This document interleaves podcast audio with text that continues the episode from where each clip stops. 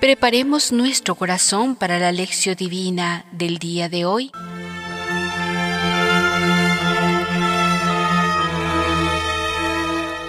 Recordemos que estamos en el tiempo ordinario.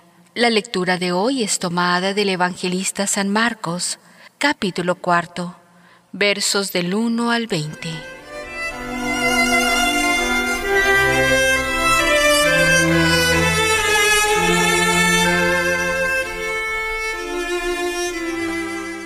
Iniciemos este momento de reflexión con la oración.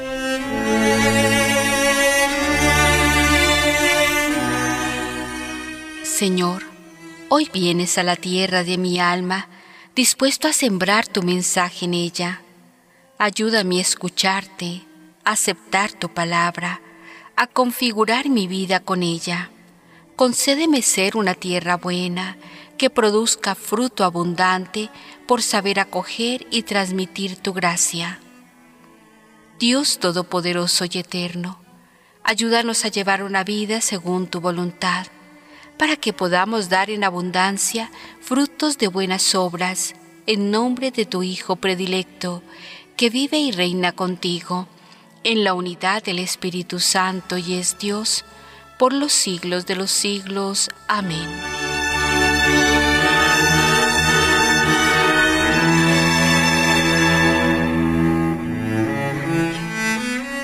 Lectura del Santo Evangelio.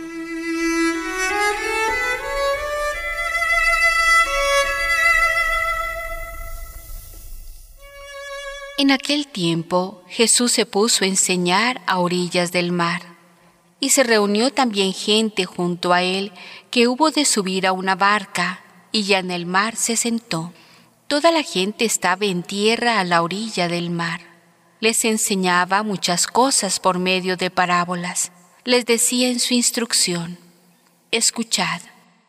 Una vez salió un sembrador a sembrar, y sucedió que al sembrar, una parte cayó a lo largo del camino. Vino las aves y se la comieron. Otra parte cayó en terreno pedregoso, donde no tenía mucha tierra, y brotó enseguida por no tener hondura de tierra pero cuando salió el sol se agostó y por no tener raíz se secó.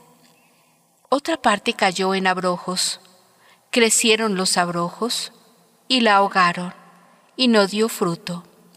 Otras partes cayeron en tierra buena y creciendo y desarrollándose dieron fruto. Unas produjeron treinta, otras sesenta, otras ciento. Decía, quien tenga oídos para oír, que oiga. Cuando quedó a solas, los que le seguían a una con los doce le preguntaban sobre las parábolas. Él les dijo, A vosotros se os ha dado el misterio del reino de Dios, pero a los que están fuera todos se les presenten parábolas, para que por mucho que miren no vean, por mucho que oigan no entiendan, no sea que se conviertan y se les perdone y les dice, ¿no entendéis esta parábola? ¿Cómo entonces comprenderéis todas las parábolas? El sembrador siembra la palabra. Los que están a lo largo del camino donde siembra la palabra son aquellos que en cuanto la oyen, viene Satanás y se lleva la palabra sembrada en ellos. De igual modo, los sembrados en terreno pedregoso son los que a oír la palabra al punto la reciben con alegría, pero no tienen raíz en sí mismos, sino que son inconstantes, y en cuanto se presenta una tribulación o persecución por causa de la palabra, sucumben enseguida. Y otros son los sembrados entre los abrojos, son los que han oído la palabra, pero las preocupaciones del mundo, la seducción de las riquezas y las demás concupiscencias les invaden y ahogan la palabra y queda sin fruto. Y los sembrados en tierra buena son aquellos que oyen la palabra, la cogen y dan buen fruto, unos treinta, otros sesenta, otros ciento. Palabra de Dios.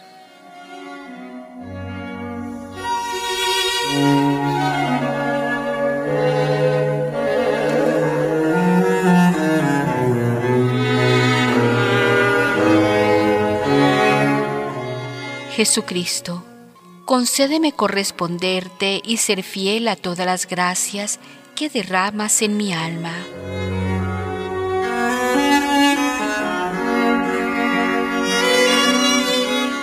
Meditación del Papa Benedicto XVI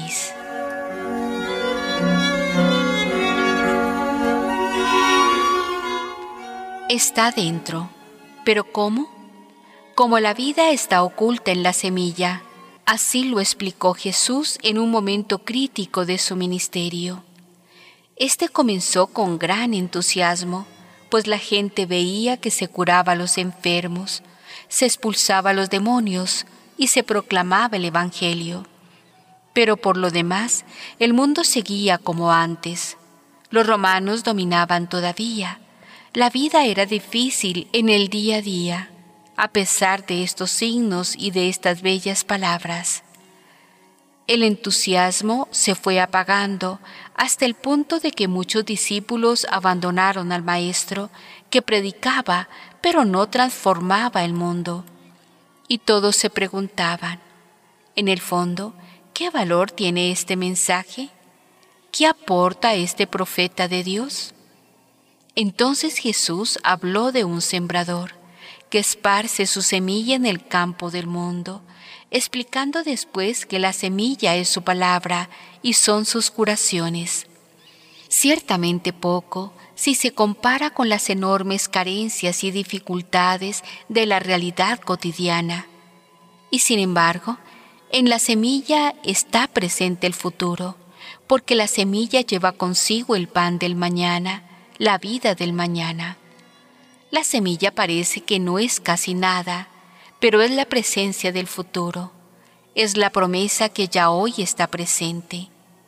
Cuando cae en tierra buena, da una cosecha de 30, el 60 y hasta el ciento por uno. 21 de marzo del año 2009.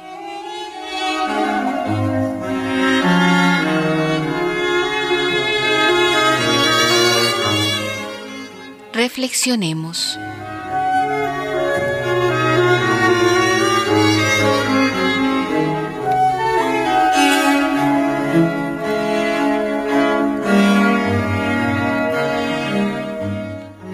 Sentado en una barca, Jesús enseña a la multitud.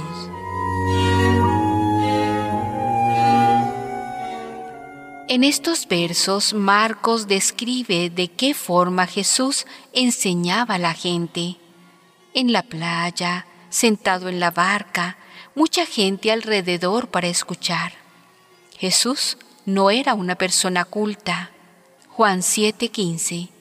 No había cursado una escuela superior en Jerusalén. Venía del interior, del campo de Nazaret. Era un desconocido medio campesino, medio artesano. Sin pedir permiso a las autoridades, empezó a enseñar a la gente. Hablaba de forma muy distinta. Al pueblo le gustaba oírle.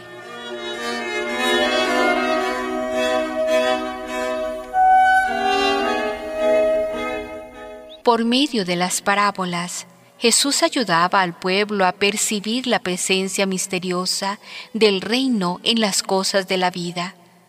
Una parábola es una comparación.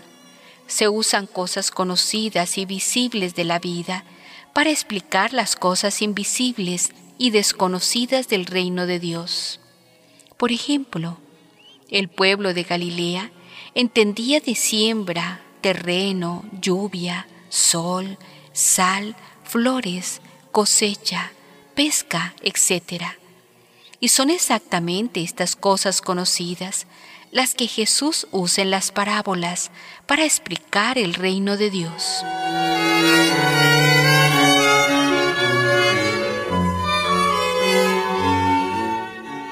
La parábola de la semilla retrata la vida de los campesinos. En aquel tiempo no era fácil vivir de la agricultura. El terreno era muy pedregoso, había mucho matorral, poca lluvia, mucho sol. Además de esto, muchas veces la gente acortaba el camino y pasando por los campos pisaba las plantas. Marcos 2.23. Asimismo, a pesar de todo esto, cada año el agricultor sembraba y plantaba, confiando en la fuerza de la semilla, en la generosidad de la naturaleza.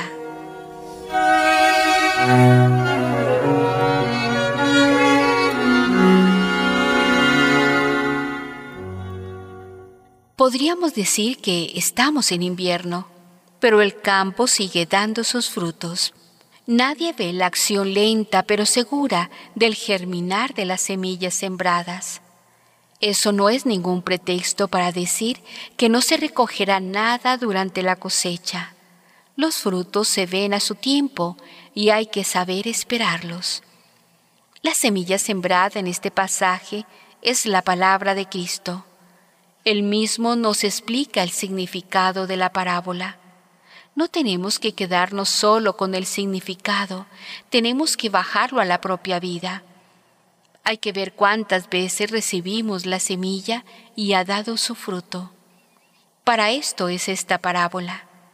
Cristo nos da la oportunidad de ver cómo estamos correspondiendo a su llamado, cómo lo hacemos parte de nuestra vida.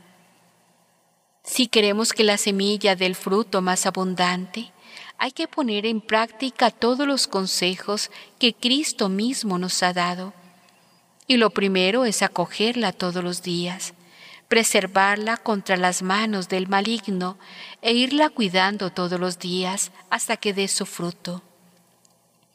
Hay que dar el 100% de los frutos que Dios quiere de nosotros y así estaremos más cercanos a la felicidad.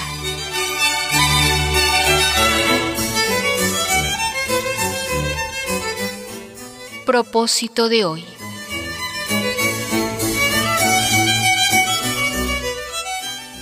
Ser tierra buena que da frutos por nutrirse con la palabra de Dios.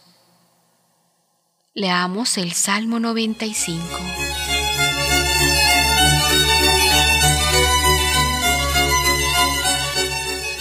Diálogo con Jesús. Señor, no permitas que en mi vida se vaya ahogando la semilla de la fe. Concédeme descubrir cuáles son esas piedras, esos espinos que la impiden crecer.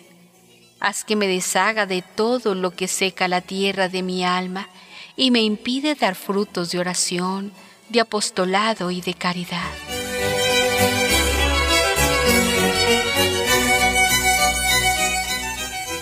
Para la reflexión personal. ¿Qué experiencia tienes de sembrar?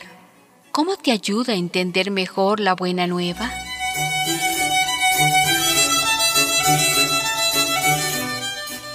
¿Qué tipo de terreno soy yo?